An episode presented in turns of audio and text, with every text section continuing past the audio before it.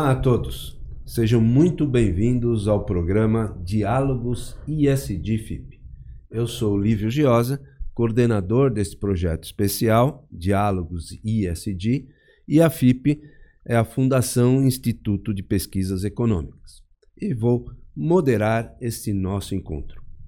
Este é o 27 episódio do podcast e tem como tema Como viabilizar negócios sustentáveis e de impacto nas organizações. Este espaço de diálogos e debates tem o objetivo de trazer a vocês que nos acompanham aqui neste programa o estado da arte da temática sustentabilidade e aplicação dos fatores ISD nas organizações. Lembrando que ISD é uma sigla que representa as palavras em inglês E, Environmental, S, Social e G, Governance.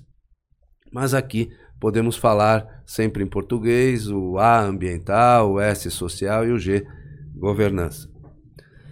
Este projeto nasceu da importante participação da FIP na discussão do tema através de seus técnicos e profissionais, tanto na consultoria pública e privada, quanto na grade de cursos, que apresenta o tema ISD na prática nos módulos básico e avançado. Importante também informar que o programa Diálogos ISD FIP tem o apoio do IRIS, Instituto ADVB de Responsabilidade Socioambiental, e da SEBRACE, Central Brasileira do Setor de Serviços, organizações estas que entenderam a importância do tema e os seus impactos junto a todos os públicos com que se relacionam e também junto ao mercado. Precisamos também dizer onde estamos. Este é o estúdio do Sindipresting, Sindicato das Empresas de Prestação de Serviços a Terceiros, Colocação e Administração de Mão de Obra e de Trabalho Temporário no estado de São Paulo, que nos apoia nesse projeto, local este que realizamos todos os nossos programas. Para você acompanhar os episódios do Diálogos ISD FIP, basta acessar o podcast através do Spotify e canal do YouTube da FIP e nas demais redes sociais: Instagram, LinkedIn, Facebook, Twitter e também nos canais e plataformas do Sindiplastem, do Iris e da Sebrace. Também, se você que nos acompanha tiver interesse em participar do curso ISD na Prática, nos módulos básico e avançado, ministrado pelos professores Lívio Giosa e Augusto Roque, é só entrar no site da FIP, www.fip.org.br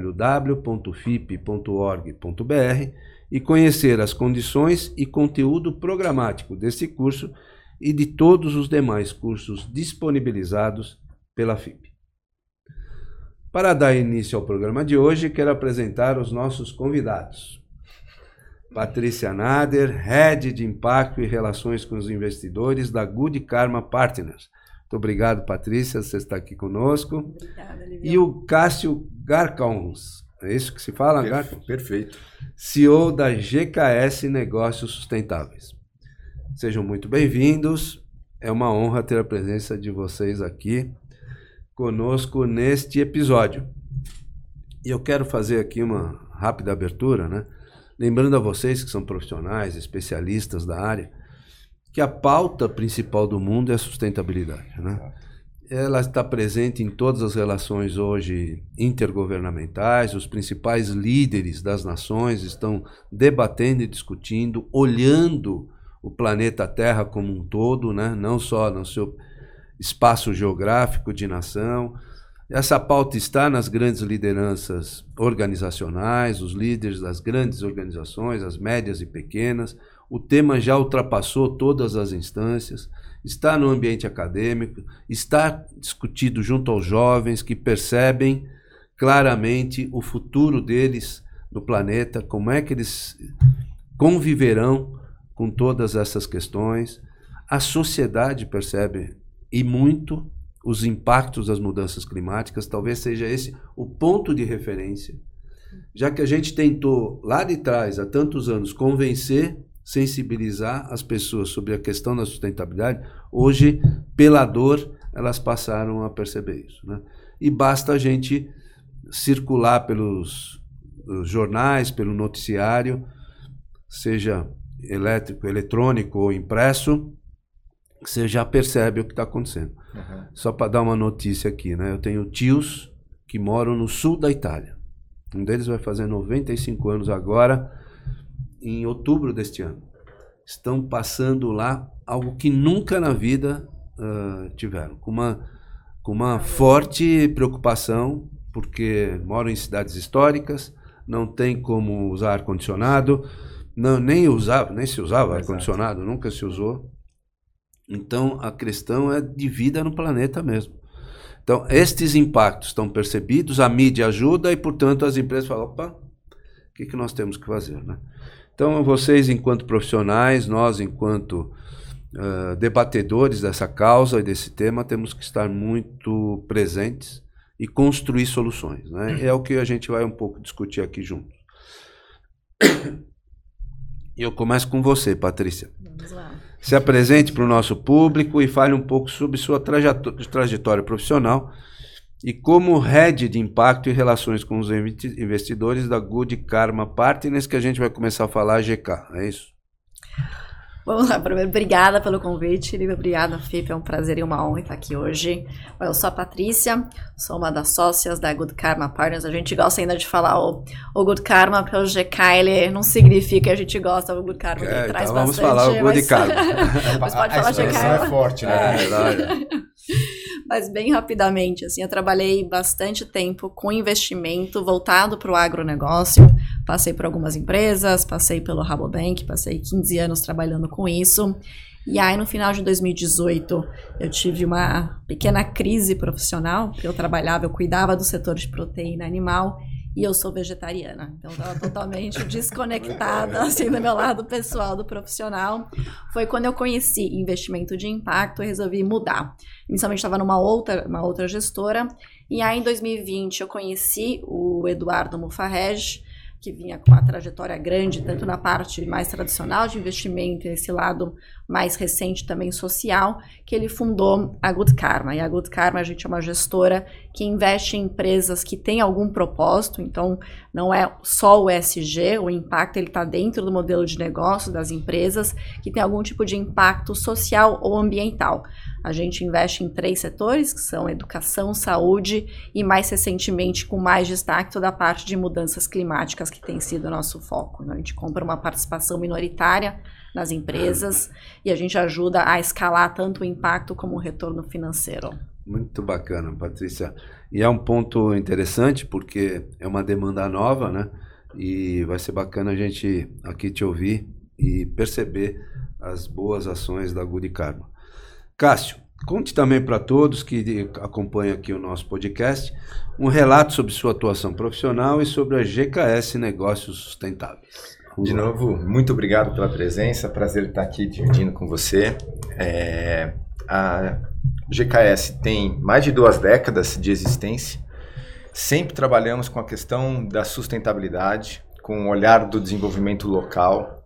É, a minha formação é na agronomia, eu estudei lá em Piracicaba. Então, eu sempre olhei para o mundo rural e pensava em como tentar apoiar os pequenos, os médios produtores a ter mais renda, uma renda melhor qualificada. E aí, uh, através de programas, a época a gente chamava de educação ambiental, de tentar trabalhar com essa questão de uso racional da terra, a, a empresa foi crescendo, foi se estruturando. Em alguns momentos, eu saí da, da, da GKS para assumir alguns papéis de liderança em empresas que trabalham, inclusive, com temas correlatos, quer seja de reputação, trabalhei nas em, na, numa das agências da, das Nações Unidas, na ONU Meio Ambiente, numa empresa de avaliação de capital reputacional, empresa de consultoria grandes no Brasil. E há uns 7, 8 anos atrás, é, eu me, me, também numa crise minha de o que, que eu quero deixar de legado e como é que eu quero fazer algo que eu acredite, falei, poxa, eu vou trabalhar na GKS para de fato exercer a atividade. E aí a GKS hoje é uma empresa em franco crescimento, que acredita muito no que faz.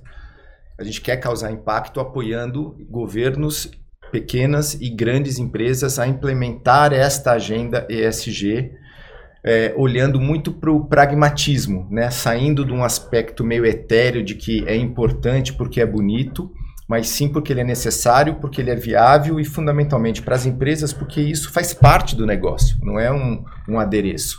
Então hoje a gente atende grandes empresas, é, tanto no desenvolvimento da política, mas eu acho que um grande, é, uma grande competência da GKS e todo o nosso time está em apoiar na implementação daquilo que a gente fala que é uma boa prática, né? De ir para campo, de fazer relacionamento com stakeholders, de trabalhar licença social, que a gente vai falar mais para frente.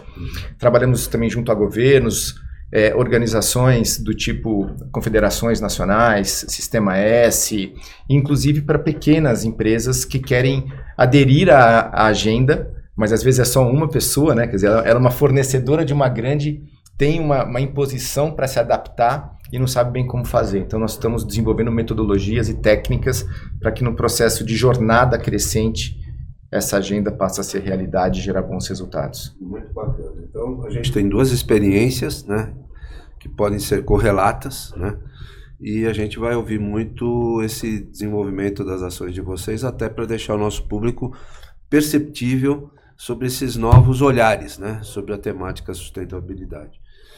E aí, Patrícia, comente agora um pouco sobre a GK mesmo, né? A Good Karma e o seu portfólio de atuação. Quer dizer, agora vamos, vamos nos adentrar mais na Good Karma. Então vamos lá. Então a Good Quantos Karma... anos você falou que você já está lá? Eu tô lá desde 2020. Ah, legal. Fazendo um pouquinho mais de três anos. A Good Karma começou em 2019 inicialmente como uma gestora com capital proprietário, então a gente fazia investimentos mais iniciais em empresas que estavam bem no comecinho da jornada, bem venture capital mesmo.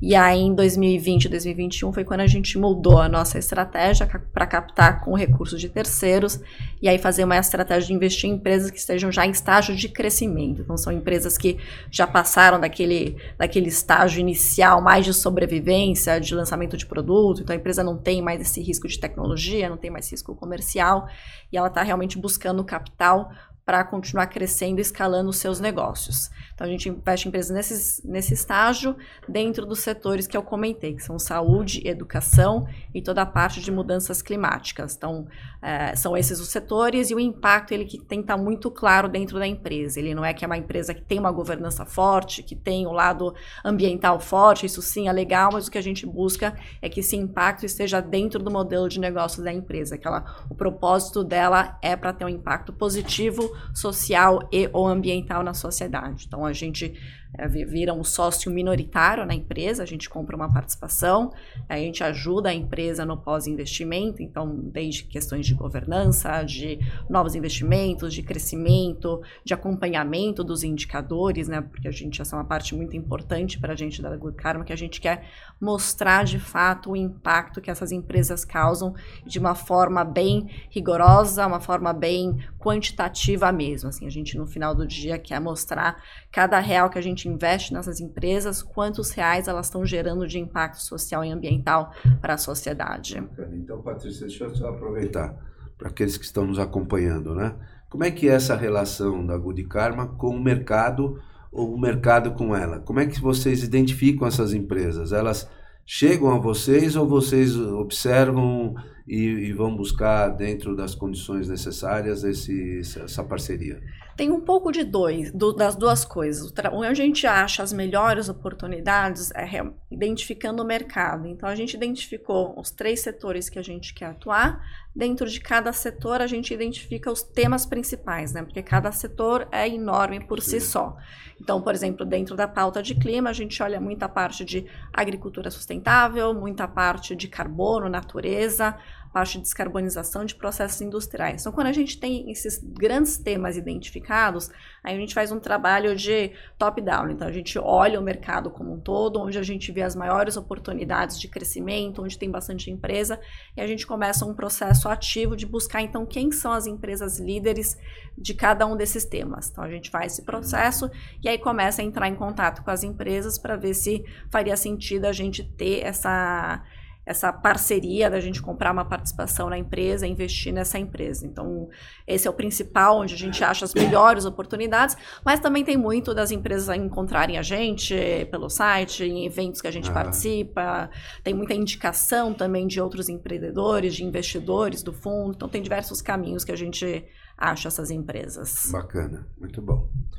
Cássio, diante aí do seu portfólio aí já de ação profissional, na sua opinião, as empresas, no que tange as dimensões de ESG, acabam, acabam priorizando mais do, qual das letras, né? Em geral, o E, o S ou o D, né? no seu dia a dia organizacional. Como é que você interpreta e reconhece isso? Acho que é uma pergunta interessante, tem um pouco até a ver da conversa nossa agora, porque é, eu acho que para uh, olhando globalmente, o que mais chama atenção é a parte ambiental e hoje a pauta é clima, né?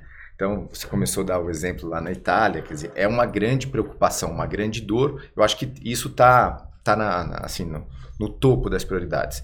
A questão de governança, ela é importante, mas muitas das empresas, principalmente as de capital aberto, já tem uma preocupação, já tem algumas regras que tem que seguir de compliance, de boas práticas, é, então, eu acho que tem alguns temas, inclusive de, de equidade, de inclusão, temas de gestão que, que já fazem parte de uma maneira ou de outra. Então, eu Sim. colocaria assim.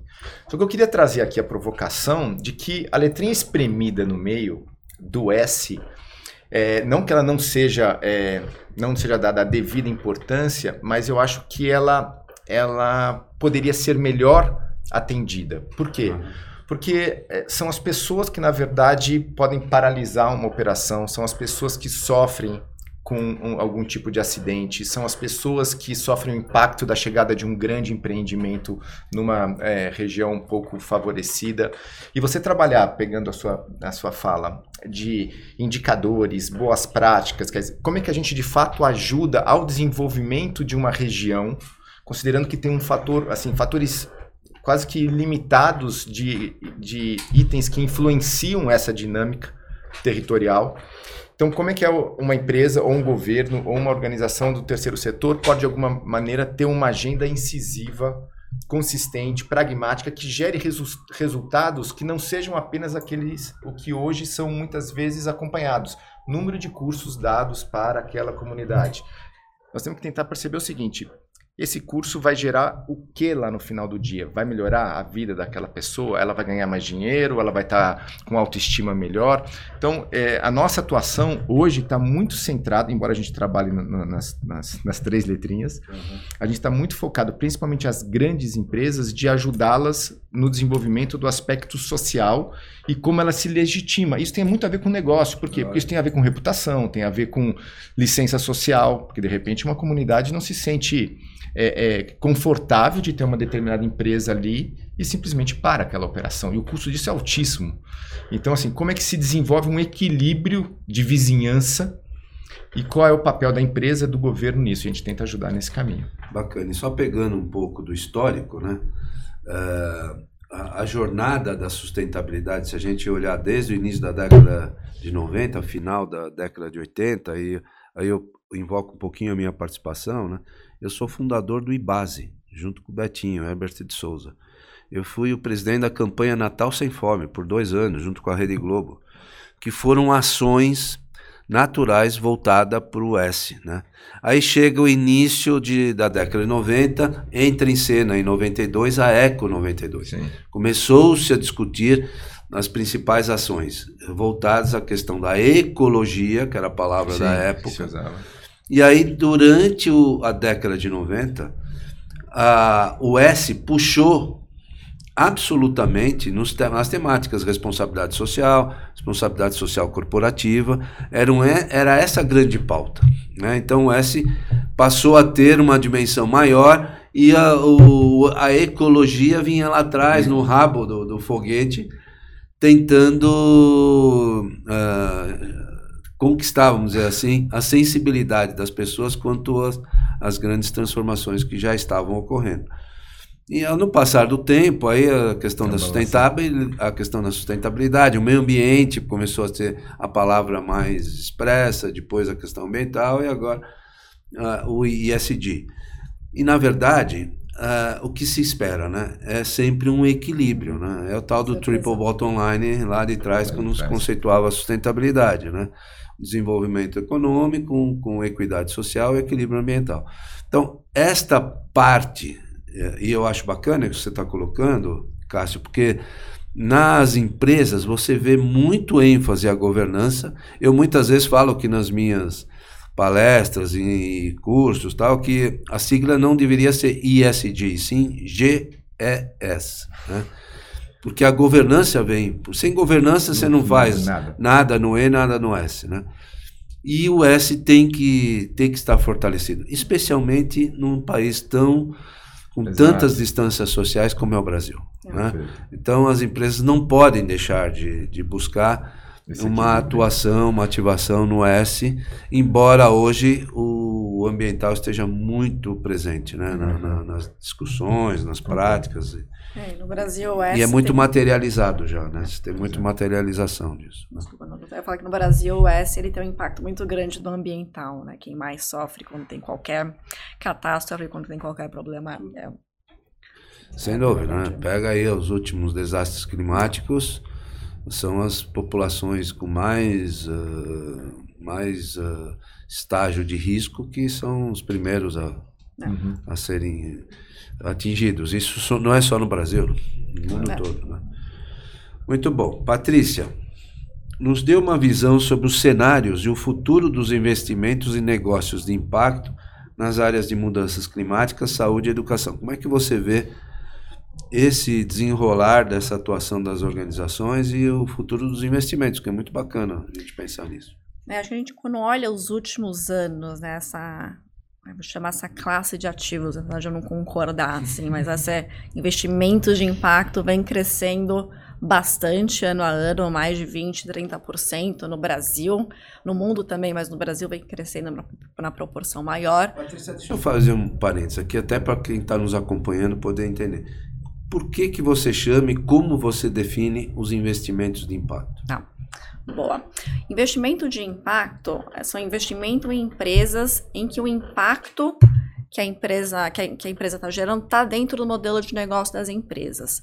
Então ele vai além do SG, porque uma empresa ela pode ter o SG muito forte, mas a atividade dela não ser uma atividade de impacto positivo, ou social ambiental. Então, é uma petroleira, por exemplo, ela pode ter todos os critérios muito bem no, no no SDG, mas é uma empresa que tem um impacto ambiental negativo. Uhum. Então, o que a gente busca são empresas que o impacto social e ambiental estão dentro do modelo de negócios dessa, dessa empresa. Seja uma empresa uh, de educação que ajuda a treinar os agricultores, os produtores no Brasil, uma empresa que a gente tem no portfólio, seja uma empresa que tem como principal negócio melhorar a saúde mental da população. Então, isso é o que ela faz, o bem está dentro do seu modelo de negócios. É isso Legal. que a gente busca, não só o retorno financeiro, que para a gente também é bastante importante, mas também essa parte de, de retorno de social e ambiental.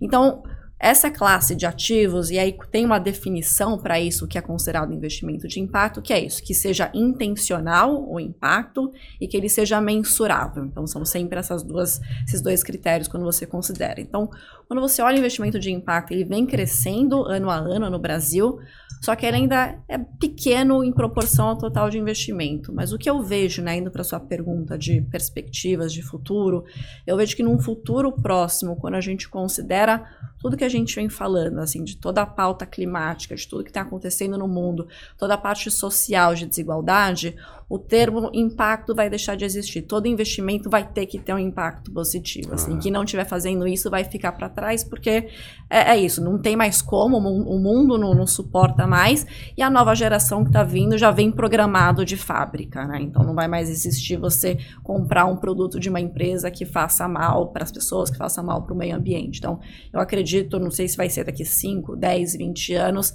mas que é uma classe que só vai continuar crescendo, assim, então que vai deixar de existir, vai existir investimento de impacto negativo. O investimento vai ser considerado como um todo. Assim. E dentro dessa perspectiva, uh, você percebe que a Good, Far, a Good Karma está atingindo esses objetivos e está tendo uma exponencialização de, de reconhecimento dessas empresas?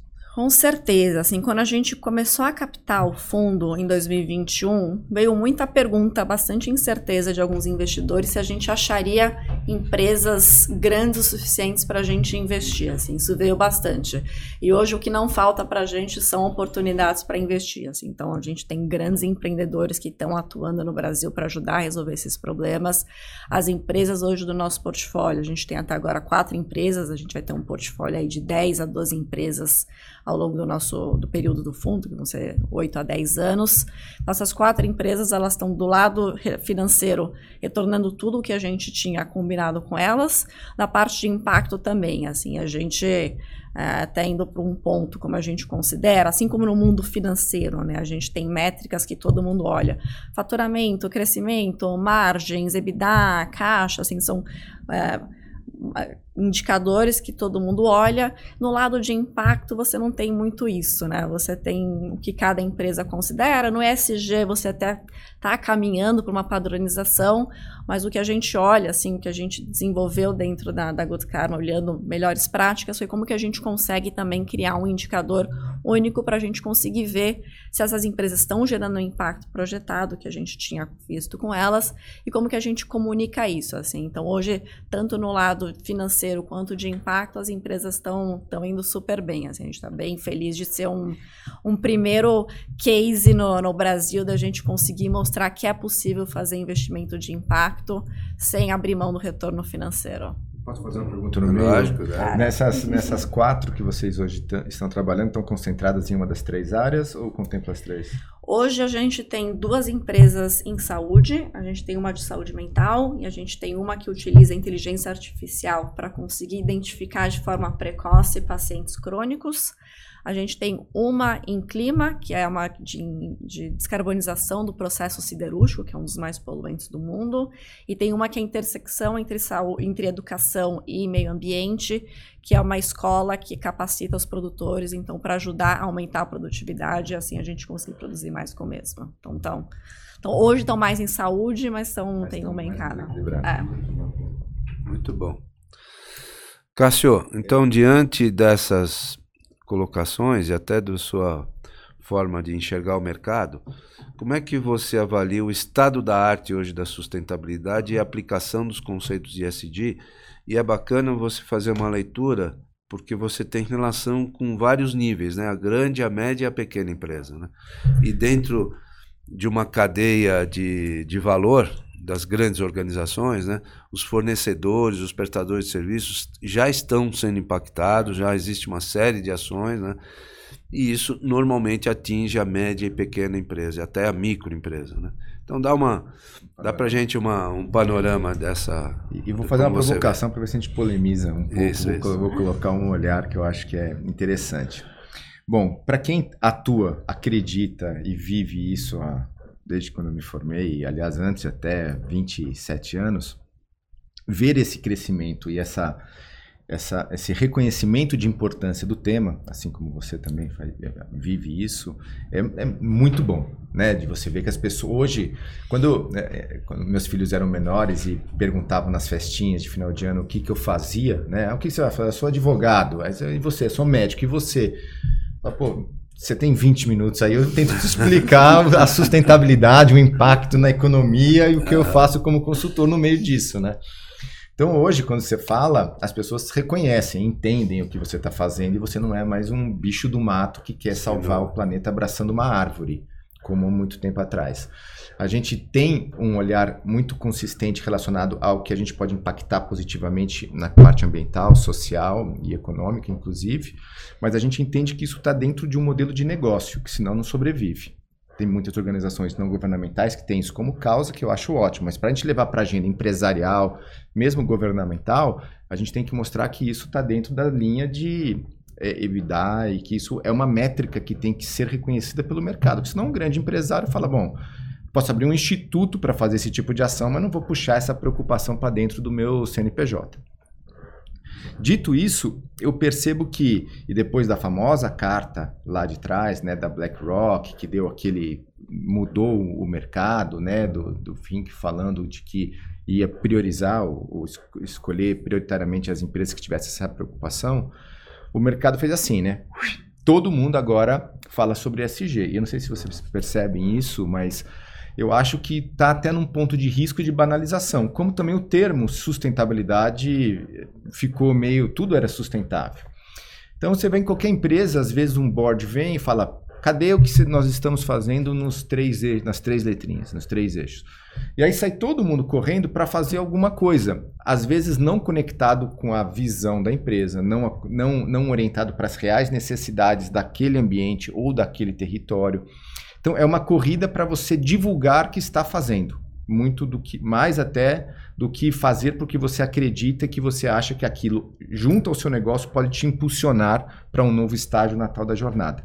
Então acho que esse é um ponto de atenção, quer dizer, como você incorporar isso sem tal o tal do greenwashing? Vou fazer para publicar, coloco no meu relato de sustentabilidade e vida que segue. Então esse é um ponto. Por outro lado, eu vejo que tem muitas empresas sérias que já entenderam que os grandes clientes, e aí juntando com o seu, a sua, o seu tema aí, até das pequenas e as médias, falando assim, poxa, para eu ser um fornecedor de uma empresa grande que tem algumas métricas, eu tenho que me adequar, mesmo que seja num, num processo crescente. Então ela falou assim, poxa, é o mercado pedindo, então eu preciso incorporar essas boas práticas e isso vai me atender eu ter uma, um melhor posicionamento. Então, para mim, isso é saudável. Por quê? Porque o mercado está exigindo, não é só uma decisão, vou fazer porque eu quero. E outra, até o público final, o público consumidor, está reconhecendo. Você falou da juventude, né? Então, se você olha os produtos que têm um apelo é, social forte, que tem um apelo de embalagem, menos embalagem, reciclável, que trabalha com comunidades na Amazônia, que Hoje a, a, molecada, os nossos filhos dão valor realmente a isso e isso é fator de escolha. Então, tanto pelo lado empresarial, clientes, quanto pelo clientes corporativos, quanto do ponto de vista do grande mercado consumidor, eu acho que assim a sociedade está evoluindo para este caminho. Agora, não dá para a gente acelerar demais, porque senão a gente corre o risco de derrapar na curva, né? Tinha uma propaganda antigamente que falava, acho que era de uma dessas empresas de de pneus que falava velocidade sem controle não é nada. Uhum. Então você tem que assim, tem, vamos com consistência, porque senão daqui a pouquinho isso se, se perde. Então, a, o estado da arte. Eu acho que nós estamos num processo de evolução na jornada. As empresas estão percebendo, a discussão está mais madura nos ambientes que eu vou. É, é, tem pessoas especializadas, os cursos, pessoas se qualificando. Eu dou aula também no curso de pós-graduação é, eu venho percebendo nos últimos um, dois anos que o nível de pessoas que fazem parte não são mais aqueles perdidos que querem fazer uma transição aleatória. Não, já está na cadeira e que precisa, te faz as perguntas do detalhe, não é mais do, do grosso. Né? É o... Então eu acho que nós estamos num bom caminho, mas as tais das métricas que você citou, elas são essenciais para orientar esse mercado e que todo mundo sabe o seguinte, bom, eu tenho que caminhar mais ou menos por ali, isso é um bom negócio, isso me traz um resultado e isso contribui para que o efeito, quer seja no ambiente natural, ambiental e as boas práticas de governança também estejam melhores.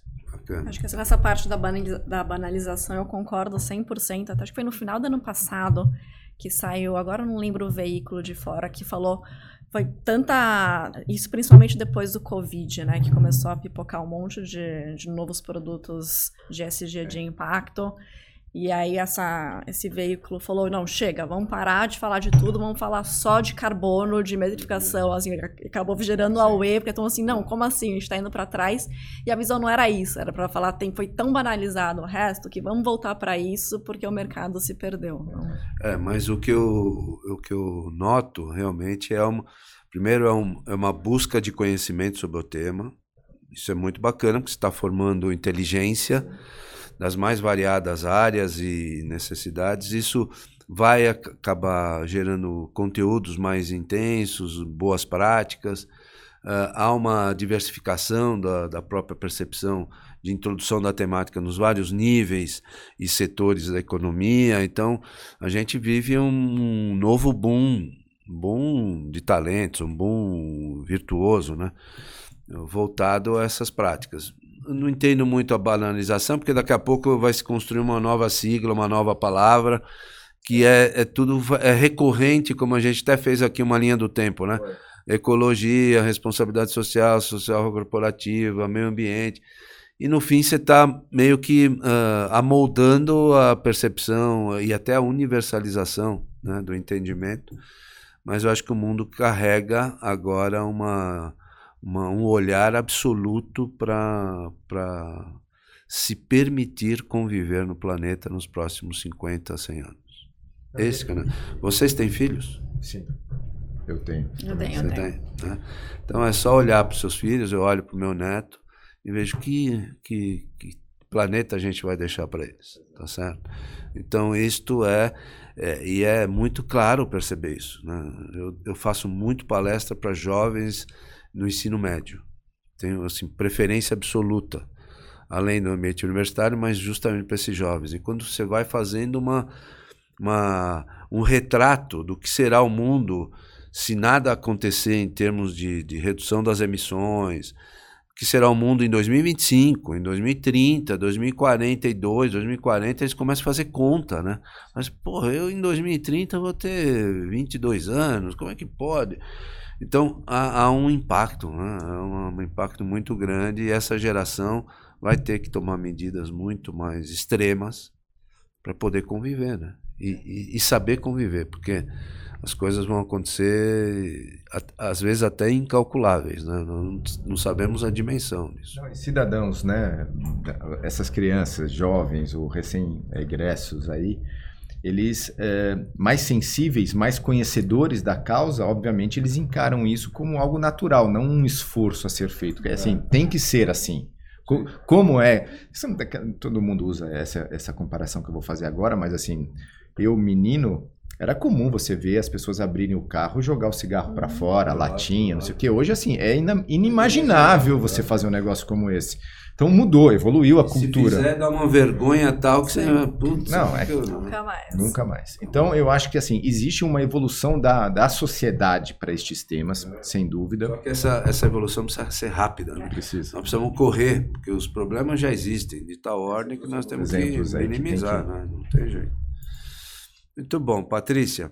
Fale-nos agora sobre a importância da monetização de impacto para o mercado e para a viabilização dos projetos de impacto social e ambiental. Como é que é esse, essa questão? Essa, agora essa é bacana. a audiência é. deu a fez um pico ali. Ó. Para gente, eu estava comentando, né? A gente a parte de mensuração de impacto, ela é muito importante, assim, ela forma a espinha dorsal de tudo que a gente olha.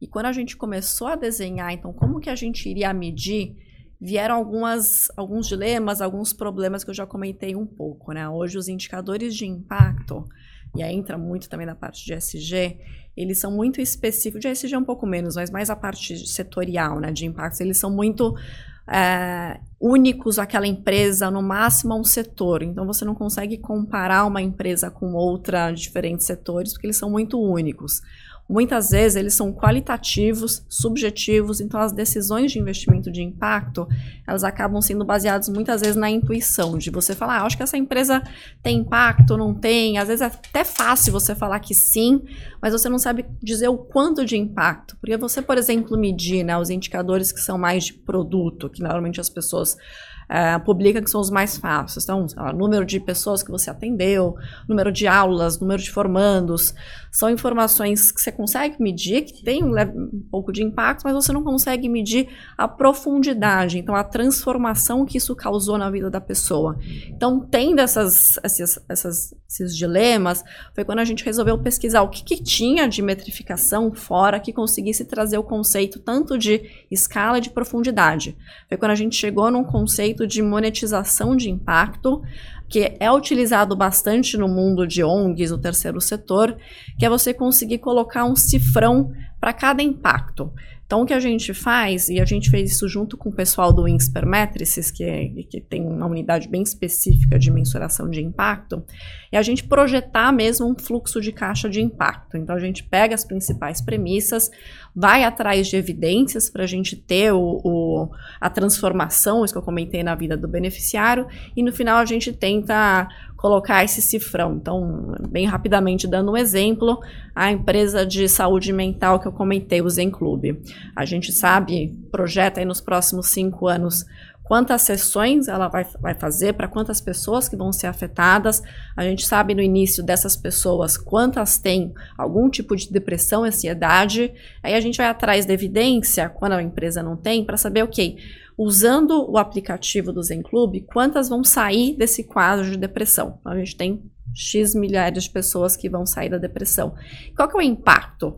É outra evidência. A gente sabe que cada pessoa que tem uma depressão, ansiedade, ela recebe X reais menos no mês, ela tem, tem o absenteísmo, tem o presenteísmo, ela tem menos qualidade de vida. Então a gente pega esses indicadores e a gente chega num montante de, de impacto, ela, número de vidas adicionais por conta disso.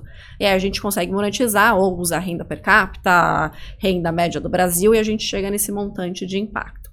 Uh, com base nisso, a gente pega o nosso investimento nessa empresa e a gente divide pela. A gente multiplica pela participação e divide pelo investimento. A gente chega no final num múltiplo de impacto. E esse múltiplo ele fala para a gente, cada real que a gente investe nessas empresas, quantos reais essas empresas vão gerar de impacto social e ambiental. E aí permite que a gente consiga muito fácil comparar uma empresa de educação com uma empresa de clima, com uma empresa de saúde, porque está todo mundo na mesma base. E reportar também é muito fácil. Então, isso ajuda a trazer uma disciplina, um rigor para o mundo de impacto que antes não tinha. Então, a gente está bem feliz com essa, com essa metodologia muito que a gente bacana, tem usado. Muito bacana, né, Cássio? Super. Isso é é, é um indicador fantástico, né? Super legal. Você permite justamente uh, não equacionar, só equacionar o entendimento, mas também projetar para as outras áreas, né? Isso Exato. cria realmente uma metodologia bem, bem interessante. É. A Natura faz algo bem parecido, assim, é. para conseguir monetizar o impacto que ela tem ambiental, que ela tem com as, com as vendedoras, então, o que ela tem de renda adicional, e elas conseguem fazer um trabalho bem legal também nesse, nesse campo. Muito bom, parabéns, viu, Patrícia? Muito legal. Cássio, conte-nos um pouco sobre a percepção das empresas sobre. Eu, eu, a gente analisou um pouquinho as tuas áreas de atuação, é bacana você falar um pouquinho. A percepção das empresas sobre reputação corporativa, licença social e inteligência territorial. Como é que você aborda essas, essas questões? Bom, é, hoje o mercado está baseado. Eu vi outro dia um, um, podcast falando que de fato as empresas hoje todas são empresas de comunicação, né? E que você precisa se comunicar. Você pode produzir várias coisas, mas você tem que ter uma audiência que entenda o que você está falando. Então, quando você está falando de reputação, eu estou falando de percepção dos seus stakeholders sobre o que você faz, o que você vende. E uh, essa percepção está sendo uh, influenciada por esses aspectos que nós estávamos tratando até agora. Né? Então, a percepção, quer sejam de clientes, quer sejam de, de parceiros, ela é fortemente uh, influenciada pela atuação que essa empresa tem no mercado e como é que esses stakeholders a percebem. Então, se ela tem a pretensão de ser, por exemplo, melhor reconhecida na bolsa ou se ela quer ser melhor reconhecida no mercado ou entre seus pares, ela tem que ter um posicionamento de fato responsável, prioritariamente porque ela acredita naquilo, não porque ela gostaria só de ser, para que essa mensagem, de uma forma muito bem é, traduzida, ela seja comunicada a esse ambiente externo e interno também, para que a, o seu capital reputacional, né, a sua capacidade de se comunicar e de ser percebida, ela aumente. E a gente tem algumas correlações que a gente usa, algumas métricas, mostrando inclusive o seguinte: quanto de investimento, tentando fazer algum tipo de, de, de monetização, né, quer dizer, quais são os investimentos necessários capazes de elevar, através de alguns indicadores de empresas internacionais que fazem acompanhamento de capital reputacional, como é que isso, esses investimentos sociais e ambientais aumentam essa percepção do mercado de valor reputacional e como é que nas empresas que estão diretamente relacionadas à bolsa de valores, que é mais fácil, como é que isso muda o valor das ações, como aqui na bolsa de São Paulo, B3 e tudo mais. Então eu acho que reputação hoje é uma das chaves do negócio e um grande argumento para você incentivar uma empresa a investir no desenvolvimento ambiental e social, principalmente quando ela está numa área onde, inclusive, ela é meio que única, ou são poucas empresas nos interiores aí do Brasil. E isso mexe com a imagem, né? Totalmente. Né? Então, a, a, é... a, construção da imagem, ela, re, ela rebate ali na percepção, né? Então, quando você quer construir uma imagem, é o que eu gostaria de estar tá passando para fora. Sim. Se você faz isso com consistência, com, com, com, com evidências reais, você aumenta progressivamente a sua reputação e a percepção. Perfeito. É, é, quando você está falando dessa atuação no território, a gente usa muito esse conceito de LSO, licença social para operar. Licença social, ela não é um mecanismo formal como outros processos é, é de licenciamento, como licença para é, operação, para implantação, enfim, de, de, grandes empreendimentos que geram um impacto social que você precisa formalizar. Tem órgãos públicos que fiscalizam isso. A licença social é um conceito utilizado é, é, amplamente nessas grandes empresas, principalmente aquelas que têm uma, uma permanência de média a longa num território, aonde você precisa ter uma boa relação com a sua vizinhança, com seus stakeholders, com seus parceiros, para que você equilibre expectativas e possibilidades. Então, se você está construindo um polo petroquímico aqui, tem uma comunidade toda próxima, essa comunidade aqui, ela tem que, mesmo que você atenda às obrigações legais, ambientais, sociais impostos pelos órgãos de controle, talvez o flare, né, aquela chama que sai, assuste essas pessoas e se você não fizer um bom trabalho de comunicação, um processo de visite à fábrica, um processo de relacionamento, essa comunidade fala: não, eu não quero esse negócio aqui, pode explodir, vamos lá e vamos fechar o negócio. Então, a licença social está na sua capacidade, é como se fosse um casamento, né? Você tem que ter um bom relacionamento todos os dias, às vezes está melhor, às vezes está pior, mas você tem que manter um nível de confiança, um nível de transparência capaz de equilibrar as ansiedades e os desejos e as motivações dos dois, no caso do casamento e no caso da, das grandes empresas. Então, esse critério de licença social para a gente é, é, muito caro, muito importante, porque é através dele que a gente vê a capacidade que a empresa tem de ter um bom relacionamento para além das obrigações. Porque fazer o que é obrigatório, cara, isso não é assim. Aqui é, sabe, que, ah, não, mas eu não escravizo ninguém. Tá, excelente, é lei. Agora, para além da, do cumprimento da lei, o que, que você faz? É o que cai no, no, no, no conceito de licença social. E aí isso transborda para o último tema que você provocou ali, né? que é do, da, do impacto e da transformação do, do, da inteligência territorial.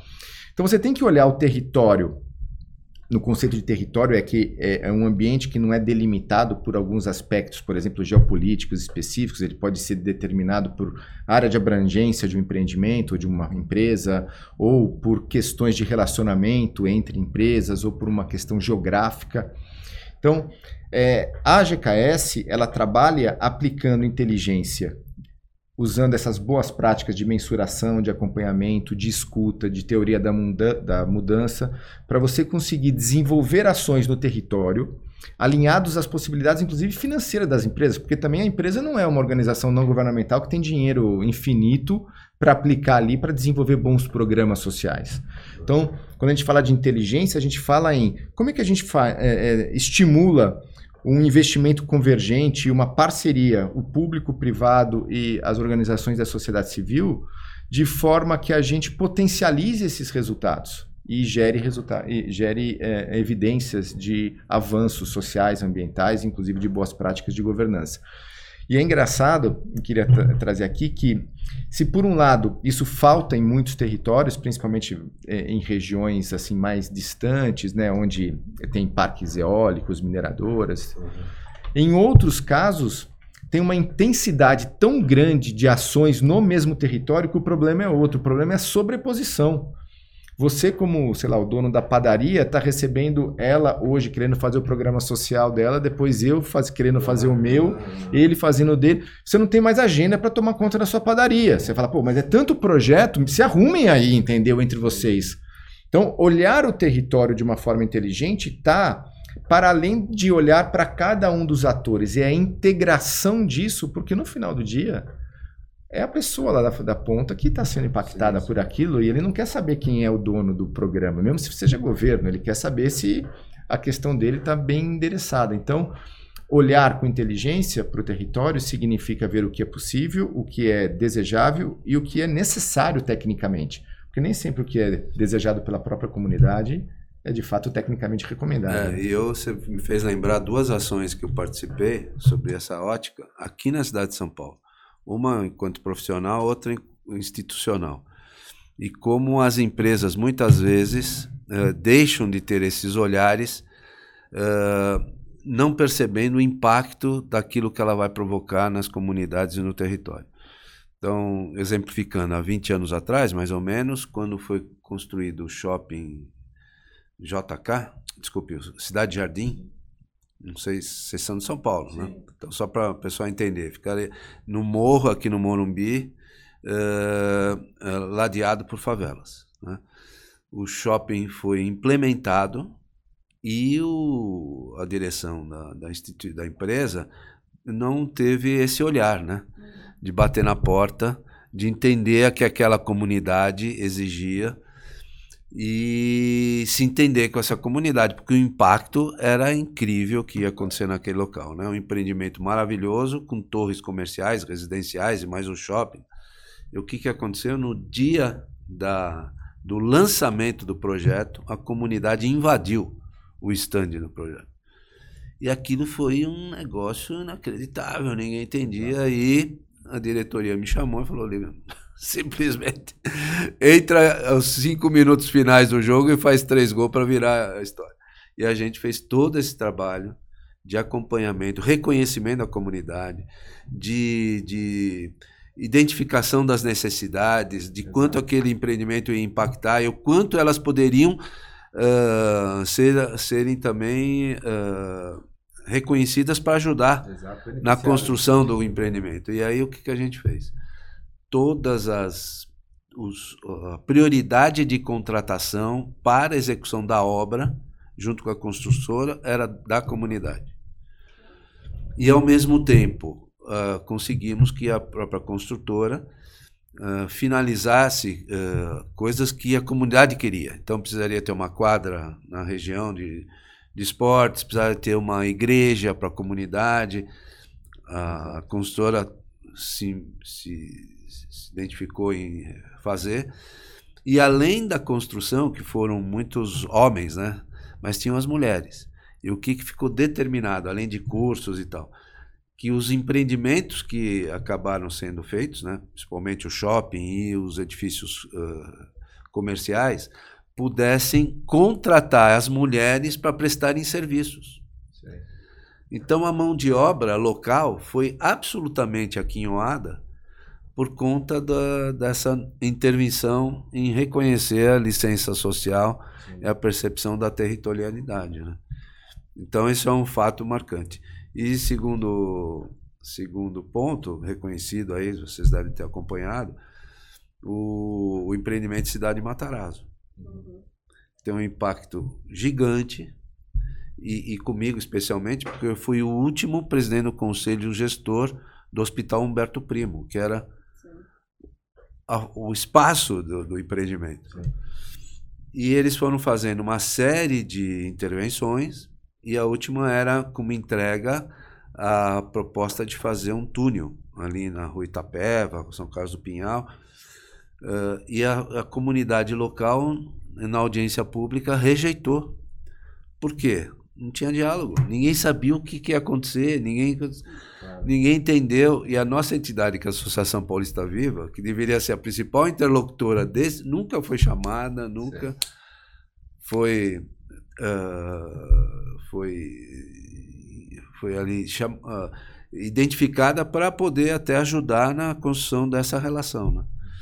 Então, quando o, o gestor não percebe que a sua atividade impacta, é, ele só vai ter problema. Né? Não está mais do que escrito nas estrelas. Né? E essa visão da licença social e inteligência territorial são muito importantes. Né? Essa é a essência do que hoje a gente faz, assim, em vários, é, no Brasil eu gostei todo. bastante, muito legal, Cássio. Patrícia, como você vê, então, diante de tudo que a gente já conversou, né, que você elaborou muito bacana, uh, os temas, como você vê as tendências de mercado para a exponencialização das atividades dos negócios de impacto no Brasil? E aí eu complemento, das três áreas que você já citou, né, mudanças climáticas, saúde e educação, tem alguma que você percebe que está mais emergente? É, começar pela essa, ó, pelo finalzinho aí, que é o que a gente falou, né, hoje, desde o início, que é, sem dúvida, a parte de clima, assim, acho que esse... Tá todo mundo, mas o que acontece? Educação, saúde, são áreas muito importantes, mas elas são regionais, né, assim, é, a gente é uma pessoa, um americano, a gente tem, tem investidores de fora. Um americano, ah, legal, bacana um projeto, mas não está no quintal dele, né? A pauta climática, ela é global. Sim. Todo mundo, independente da renda, de onde mora. Investidor de fora, né? Tá vendo isso e, assim, é um problema global e vê que o Brasil tem um papel muito importante nessa pauta de clima. Então, assim, quando a gente começou, não foi nem há tanto tempo, né, que a gente começou a investir em 2021, faz dois anos, a gente via muito o setor de educação e saúde como os principais, onde a gente estava gastando mais tempo, até pelo histórico do time que a gente tinha mais conhecimento. Só que aí, quando começou toda essa, essa conversa mais a fundo, assim, hoje clima, a 60%, 70% das coisas que a gente tem olhado está muito nessa, nessa parte. Então, eu vejo muito, vai continuar, a gente vê vários fundos globais de clima e interessante que no Brasil ainda está começando, né? E o Brasil é um na parte de natureza, principalmente, a gente tem um potencial aí gigantesco da gente ser o. Pelo menos tem alguns estudos aí, 10% de, de da gente conseguir reduzir a emissão de carbono vem do potencial do Brasil, no, principalmente o Amazonas e a Mata Atlântica. Então eu vejo muito isso e tendência acho que está muito relacionado a isso. Eu já comentei um pouco que eu vejo que é, investimento de impacto vai deixar de ser investimento de impacto, vai virar uhum. mainstream investimento como um todo e que eu só vejo crescimento, assim, no, que o Cássio comentou, né? Antes eu era vista como abraçadora de árvores, era bicho, bicho grande. Eu tenho alguns amigos que ainda me vejam me veem assim, mas está cada vez mais fácil de explicar o que eu faço, porque todo mundo viu que não é Acho que um ponto importante é, que eu comentei já aqui, falar de novo, que você não precisa abrir mão de retorno financeiro para ter impacto, porque ainda tem muita, há dois anos, muita gente que confundia investimento de impacto com filantropia, e está cada vez mais claro que não, você resolveu um problema, você tem um potencial ainda maior de ter um retorno financeiro. É, e conduzindo isso com bases organizacionais bacanas tal, aí, sem dúvida, a coisa expande, né? E como você colocou, Patrícia, uh, o Brasil decidir da COP30 aqui, os olhares serão muito mais presentes, né? Então a gente vê que a tendência é o Brasil estar tá colocado realmente na pauta mundial, os investimentos, financiamentos vão estar tá muito presentes aqui. e tendo bons projetos né, as coisas acontecerão. É. Né? Até um, um, um, dado interessante, assim, não é só investimento de, de clima, mas de impacto. O, quando a gente olha Brasil, América Latina, né, a gente emite aí 12% das emissões a gente representa 12 a 15% dos desempregos, uh, 7, 9% do PIB e só 1% de investimento de impacto de clima é direcionado para a região. Então você tem assim um, um gap muito grande, um potencial ainda, ainda maior para direcionar investimento para onde precisa. É isso mesmo, muito legal. Cássio, você que está bem presente no tema sustentabilidade e ESG, o que percebe de mais inovador e importante acontecendo no mercado e que merece ser apresentado aqui para o nosso público? Você tem essa um pouco dessa leitura? Tem a ver com o que a gente estava conversando sobre mensuração e democratização das informações. Né? É, a gente mesmo trabalha hoje com alguns indicadores baseados nas boas práticas internacionais como é que a gente faz esse trabalho de monetização também? Tem até um ponto depois para a gente conversar, é, que é, é, muito importante. Como é que a gente transforma isso em banco de dados e, e, e viabiliza por meio de dashboards, quer seja para o cliente, quer seja para uh, líderes da, da sociedade. Então, eu acho que você, é, o que é inovador, assim, o que é, tá não sei nem se é inovador, mas que é o que está, eu acho que no topo aí das, das preocupações é como é que você organiza isso tudo, como é que você separa o que é muita espuma e o que é de fato coisas importantes, como você aplica inteligência para ler isso tudo e traduzir em algumas coisas que sejam simples para que o próprio mercado entenda. Porque numa reunião de board, numa reunião com, com comunidade, numa audiência pública, como você colocou, não dá para chegar com assim um painel com 300 milhões de coisas que você. Não. Quais são os três, quatro itens que são importantes e como que se evidencia uma correlação entre causa e consequência? Então, eu acho que assim é, o tema importantíssimo agora é como é que você sistematiza, entende o que é relevante e comunica isso de uma forma fácil. Até porque nesse momento de comunicação que a gente está vivendo, que eu acho que tem até um risco, né, usando inteligência artificial, a nossa vida pelos WhatsApp. Outro dia eu estava mandando um relatório super bacana, complexo, de, sabe, comunidade, poder público, negócio. e o gestor era um, dessa empresa era muito, muito jovem, ele não, você não consegue mandar um negócio para mim, tipo, três, quatro páginas no, pelo WhatsApp? Eu falei, eu vou fazer um resumo executivo e vou te mandar, que está dentro da nossa forma de trabalhar, mas é um pouco mais complexo do que o, o material pelo WhatsApp, né? Então, se você consegue criar ambientes online, que você consegue estar tá monitorando esses principais indicadores e tirar de lá algo que seja importante para você, ou para uma fala para o mercado, ou para os seus colaboradores internos.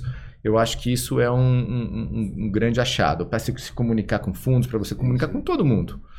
Porque também, veja, quando você vai nas empresas e dá uma apertada ainda, a área de sustentabilidade tem um número. Ah, impactamos 500 pessoas. Você vai para a área de RC, ou relacionamento com comunidade, ah, foram 1.200. Aí você vai na outra. Então, é meio caótico até o entendimento do que está sendo, do que tá sendo feito. E aí tem um deadline para fechar um relatório qualquer, aí você já viu, né? Você põe numa caixinha e sai. Eu não estou aqui fazendo assim nenhuma acusação às empresas. Estou fazendo uma situação hipotética, jocosa, de que as empresas precisam se profissionalizar na sistematização e democratização das informações. Legal, isso é importante. Muito bom. E aí, gente, nós já estamos chegando ao final aí do nosso episódio, né? O tempo passa rápido. E aí eu queria dar um minutinho para um recado final, por favor, Patrícia Nader. Vamos lá, primeiro de novo agradecer aqui a, a participação, aí passou bem rápido bastante coisa legal, interessante, importante que a gente discutiu. É, acho que eu vou muito na linha do Cássio, assim, acho que a gente precisa é um momento muito legal que a gente que a gente está vivendo, assim, apesar de catastrófico né, quando a gente pensa no clima, mas acho que chegou um momento que todo mundo percebeu que a gente precisa trabalhar junto, trabalhar para o mesmo objetivo. Então, algo que há cinco anos era visto como Uh, é isso, abraça a árvore, que era a minoria, hoje já é a maioria, tá todo mundo buscando, seja pelo bem, seja pelo mal, todo mundo buscando esse caminho. Então, acho que a gente está num momento bem interessante. O que a gente precisa é sistematizar, a gente precisa mensurar, a gente precisa comunicar para não correr o risco de, de novo, virar o, essa parte de clima, virar uma banalização e tem um risco tremendo disso acontecer. Né? Então, a gente quer trabalhar com cautela e é isso, todo mundo buscando esse objetivo. Muito legal, Patrícia.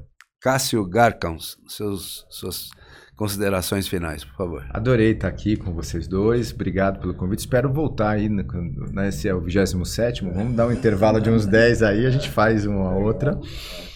É, eu acho que o, o, o tema é isso, é, é, importante. Tem um dado que nós não tratamos aqui, mas que eu acho que vale a pena, até como curiosidade, que não sei se quando você está nas reuniões desse tema, quando você está, é, nas reuniões eu brinco que eu sou minoria, né? Assim, porque a quantidade de mulheres que, que, que tratam do tema, que lideram, não é só tratar o tema, mas que estão engajadas, que lideram, é muito grande.